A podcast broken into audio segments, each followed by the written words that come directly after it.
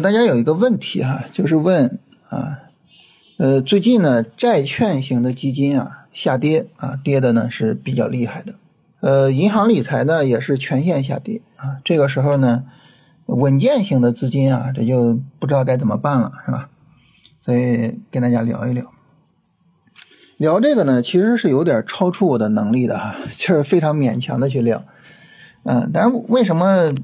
就超出能力还去聊呢？因为这个问题里面其实包含一些，呃，金融上的也好啊，这个投资理财上的也好，就是一些非常基础性的一些常识性的内容啊。我觉得了解这些常识对于我们做股票也是有帮助的，所以我们就勉为其难啊，跟大家聊一聊。首先呢，第一个常识性的内容就是所有的理财产品。啊，这些基金啊，这些什么，就是都是有亏损的可能的，啊，这个我们首先要知道啊，这个呃不允许理财产品保本啊，包括咱们买华宝天益这种货币基金是吧？它也是一样啊，有亏损可能，但这个可能性非常非常小，但是它依然是有的。所以我们在做任何的理财之前，你都需要有一个什么呢？有一个合理的。啊，对于风险的准备，你你不能说我完全没有准备好就上战场了，是吧？啊，这个债券基金啊一跌，一出现负收益，啊，甚至呢，这个比如说一天的负收益可能吃掉了半年的利润，是吧？我的天呐，从来没见过，哇，一下就慌了，啊，不要这样，好吧？就是我们对这个东西呢，嗯，心理上应该有所准备。啊，但这个事儿对于我们做股票来说就更应该如此了，是吧？嗯，你进入股市之前一定要有充分的对于风险的认知，以及呢相应的心理准备啊，这个事儿非常非常重要啊，这是第一个。第二个呢，第二个事情比较复杂，咱们来聊一聊，就这些东西它为什么会下跌？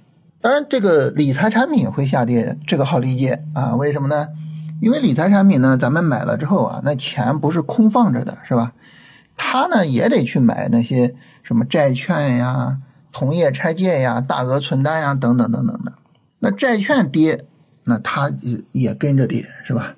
啊，所以呢，我们把债券型基金为什么下跌啊，跟大家聊清楚啊。就这个时候呢，呃，理财产品我们也就清楚了。那债券为什么会下跌呢？原因啊，就是最近呢，咱们的市场的这个利率啊，啊，它是有。一个上涨的，就是我我们的市场利率一般就根据那个上海同业拆借的利率来进行判定啊。那个那个那个英文我也不会读啊，大家可以去搜一下啊。然后呃，它最近这个利率在上涨，而且这个上涨在加速。那么市场利率上涨啊，就会要求债券的价格下跌，然后去提升债券的收益率，来确保债券的吸引力。所以债券呢全线下跌，在这一句话里面啊，包含着就是我刚才跟大家说的，我们做股票也要了解的啊相应的呃投资理财的信息，什么意思呢？就是这个债券收益率它要上涨，为什么债券的价格要下跌呢？这什么意思呢？啊？这个事儿呢，咱们详细的来聊一聊，好吧？啊，咱不要着急啊。首先呢，我们要知道市场的这个利率啊，就是这个钱存银行是吧？呃，赚多少利息？这个市场利率啊，它是整个我们这个经济生活中利率的一个基准啊。你包括什么呢？包括呃，央行去调整利息，也是在市场利率发生变化之后，央行跟随市场去做这个调整。所以市场利率是基准。所以那个上海同业间拆拆借那个利率。啊，是我们去衡量利率的基准，然后利率呢是整个经济生活中啊所有的这些这个资产品、这些投资品啊它的一个呃相应的一个标准。你比如说债券，债券呢是这样哈，呃，我们发债券这个面额呢是一百块啊，假设说啊明年到期我付给你一百零四块，这都在面额上写着啊一百零四。这样呢，就是年收益是四块钱，也就是百分之四，对吧？这个呢是在债券上就写着的，这个是确定不变的，这是绝对不会变的，好吧？那么它不会变，然后呢，这个债券啊流传到市场上了，流传到市场上之后呢，假设哈我们的市场利率比较极端啊，是像日本、像美国啊，长期都是零利率。假设市场利率是零，这个时候大家一看，哇，这个债券一年百分之四啊，我的天呐，那我要去买这个债券，然后呢，就会把这个债券买到，比如说一百零一、一百零二。就债券的价格就上涨了，是吧？债券的价格涨到一百零二的时候，你说到明年我还本付息，我要还一百零六吗？我要去确保它百分之四的年收益吗？不是，我还本付息，债券票面上写着呢，还给你一百零四块钱。所以这个时候呢，这个债券的收益率呢就变成了什么呢？变成了百分之二了，是吧？你一百零二买的，人家到期给你一百零四。啊，当然不到百分之二，咱们就 不详细计算了，就大约就是百分之二。所以就是什么呢？债券首先一个哈，它的这个价格波动是受到市场利率的影响啊，因为市场利利率低，所以债券的价格就要上涨。第二呢，就是债券的价格上涨会导致什么呢？导致债券的收益率降低啊。债券价格和债券的收益率它是呈反向的波动，好吧？然后哎。假设这个时候市场利率提升了啊，别管是因为什么原因啊，这个疫情放开了啊，这个房地产救市啊，然后经济修复啊，然后这个美联储加息，然后等等等等，别管什么原因啊，就导致比如说啊市场现在缺资金啊，我我我我去借钱，借钱呢，那我怎么才能借到钱呢？我给人说啊来来，我我我我多付给你利息是吧？然后你确保我借到钱。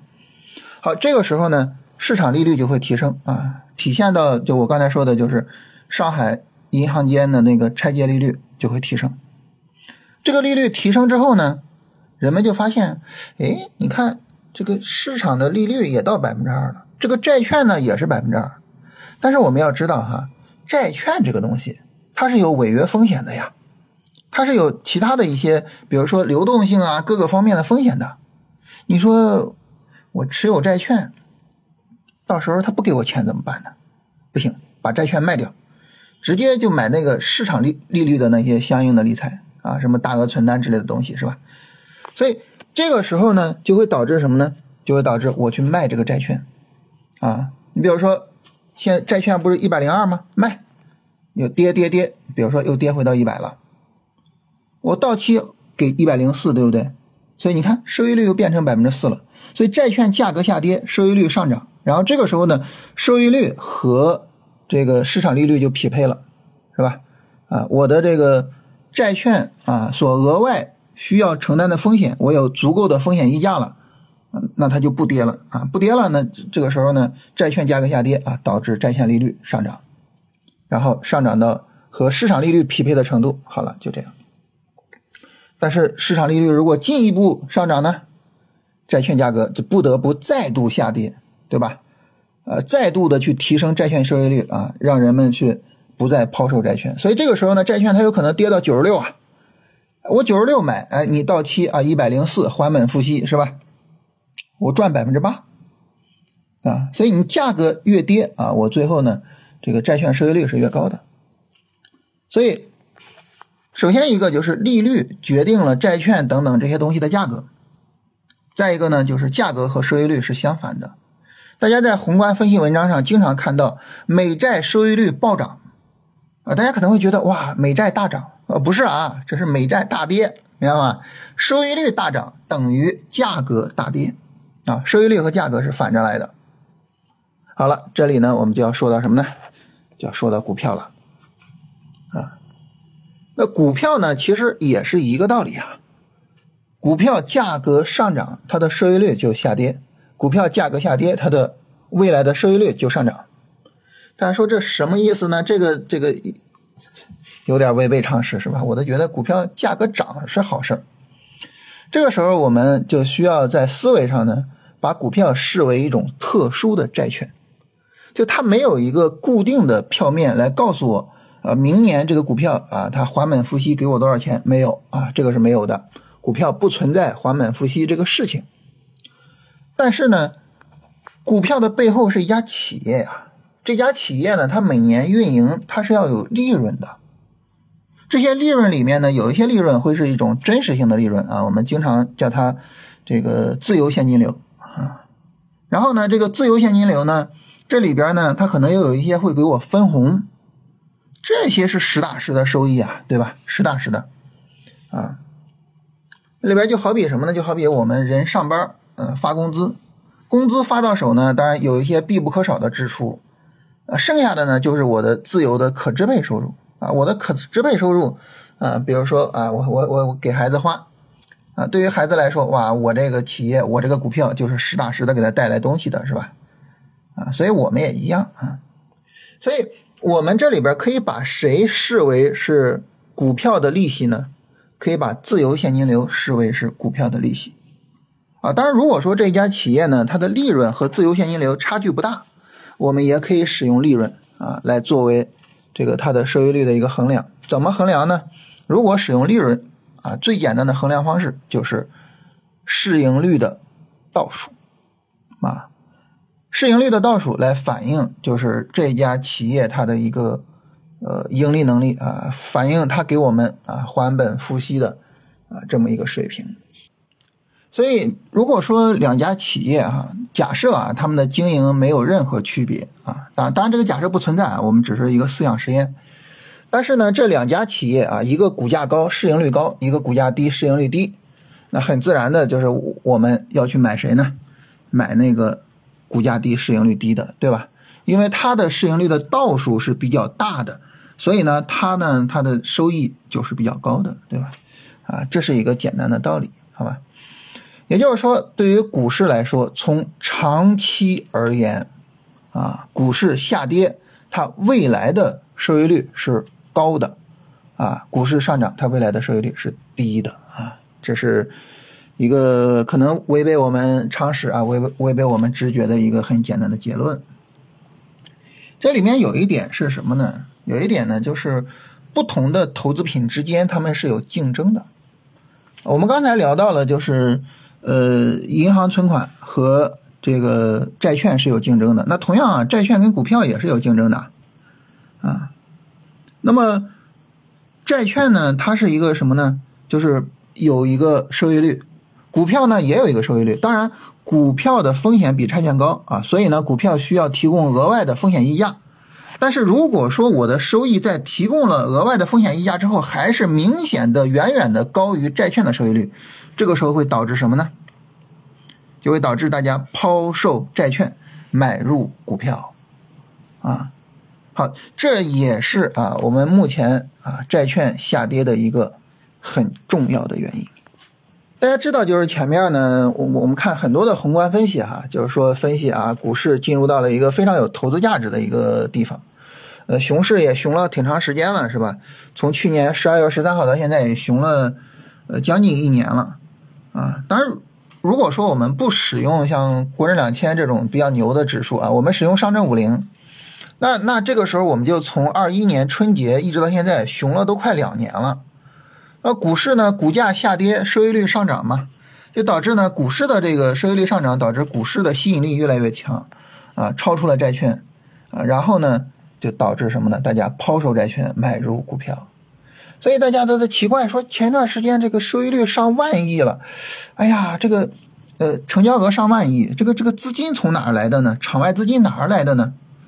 然后就各种阴谋论啊，就什么国家队啊，什么各种。其实，嗯，当然我们不知道有没有国家队，呃，不知道，呃，但是呢，哪怕是这种啊投资品的自然的这种收益的对比，也会吸引资金从债券转入到股市。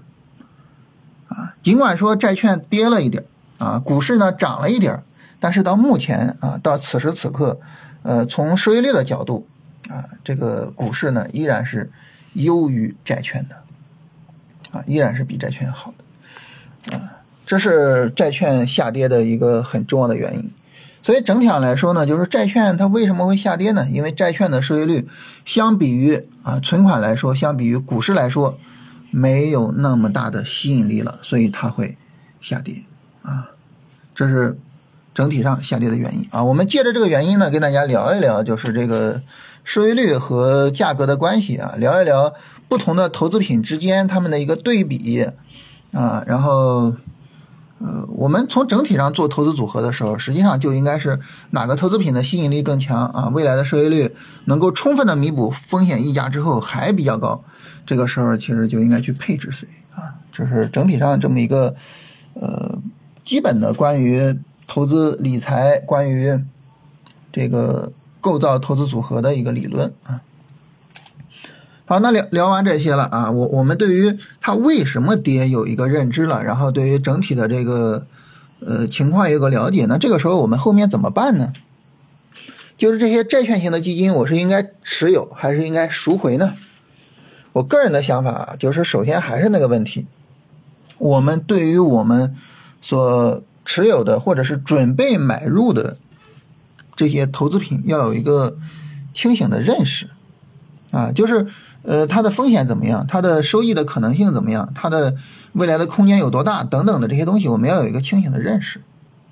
第二个呢，就是我们要理性的，啊，然后审慎的去对比各种不同的投资品，啊，然后最后呢，我们做出来我们的投资决策。你比如说，你说这个债券型的基金，我到底是应该买入还是应该卖出，还是应该赎回？啊，就是你去考虑什么呢？我我刚才好像说了卖出和赎回是吧？不是啊，买入、卖出和持有啊，这这三个我到底应该怎么选？就这个时候你就去考虑一个很简单的问题，就是我卖出了这个钱我怎么办？对吧？那这个钱我是就存银行就放银行，还是说这个钱我要做股票，还是说这个钱我好像还不如持有债券型基金呢？就这个问题我们需要首先考虑清楚。考虑清楚了，然后我们再说这个钱我们要去干嘛？因为这个钱它不是空放，它不是说我们啊现金然后放在床底下是吧？啊，不是这样的。你这个钱终究是要去投一个东西的。你无论是投银行存款，还是投债券型基金，还是投银行理财，还是投股票，还是投什么，你终究要投一个东西。你需要在所有的这些投资品里面去思考，哪个投资品是我的风险。我的对于收益的预期，对收益的追求，我自己的情况所适合的，你首先考虑清楚这个，然后你再说这个钱我要怎么办？你不能说啊，债券跌了我就我就把债券卖掉，然后，呃，股票涨了我就买股票，然后股票一跌呢，啊，我把股票卖掉，我再去买债券，嗯嗯，不能这样，一定要有一个通盘的整体的考虑，这是第一点。第二点啊，就是如果说啊，大家准备啊，我就持有债券型基金了，或者我就持有我的银行理财了。如果是这么一个准备的话，我给大家打打气啊，就是债券型基金这个东西啊，或者说债券这个东西啊，它只要不是说什么，就是你比如说买的价格过高啊，你比如说这个像可转债，可转债呢，你如果说最后这个还本付息的话，可能就是一百零几啊，结果呢你是一百四五买的，那那就麻烦了，是吧？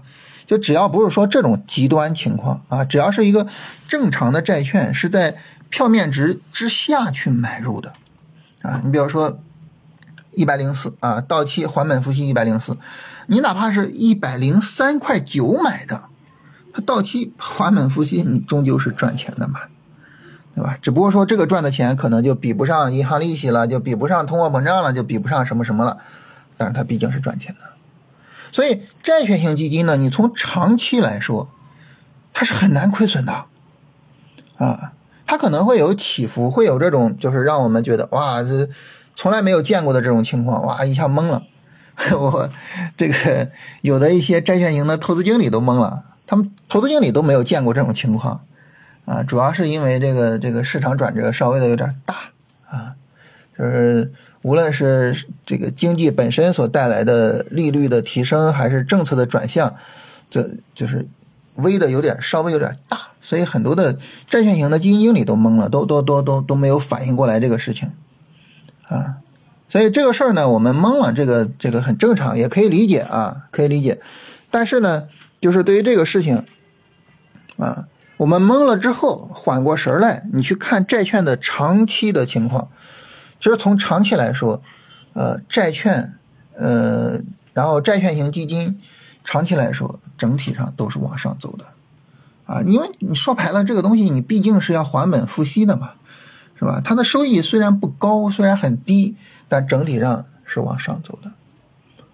那么银行理财这个我不了解啊，但是你像货币型基金，像银华日历，它整体上就一定是往上走的。呃，它中间再有怎么样的坎坷，它最终一定是往上走的。啊，因为它毕竟是一个还本付息的东西。啊，所以只要是不是太离谱的情况，可能问题不大。啊，以上内容不负责任啊，纯粹是为了。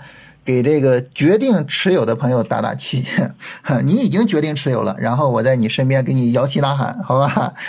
如果你决定说，哎，我把债券型基金卖掉啊，把这个银行理财卖掉啊，那行，那这个我们自己根据自己的情况做出的理性决策，那当然我们外人只有支持啊，只有支持，好吧？这是整体上呢，跟大家聊一聊，就是债券型基金啊，债券它为什么会下跌？然后聊一聊收益率这些东西啊，聊一聊后面的处理，然后闲聊哈，这个不作为投资建议啊，大家具体在做投资决策的时候，还是要根据自身的情况，然后对这些东西做一个充分了解之后，然后去做自己的理性决策，好吧？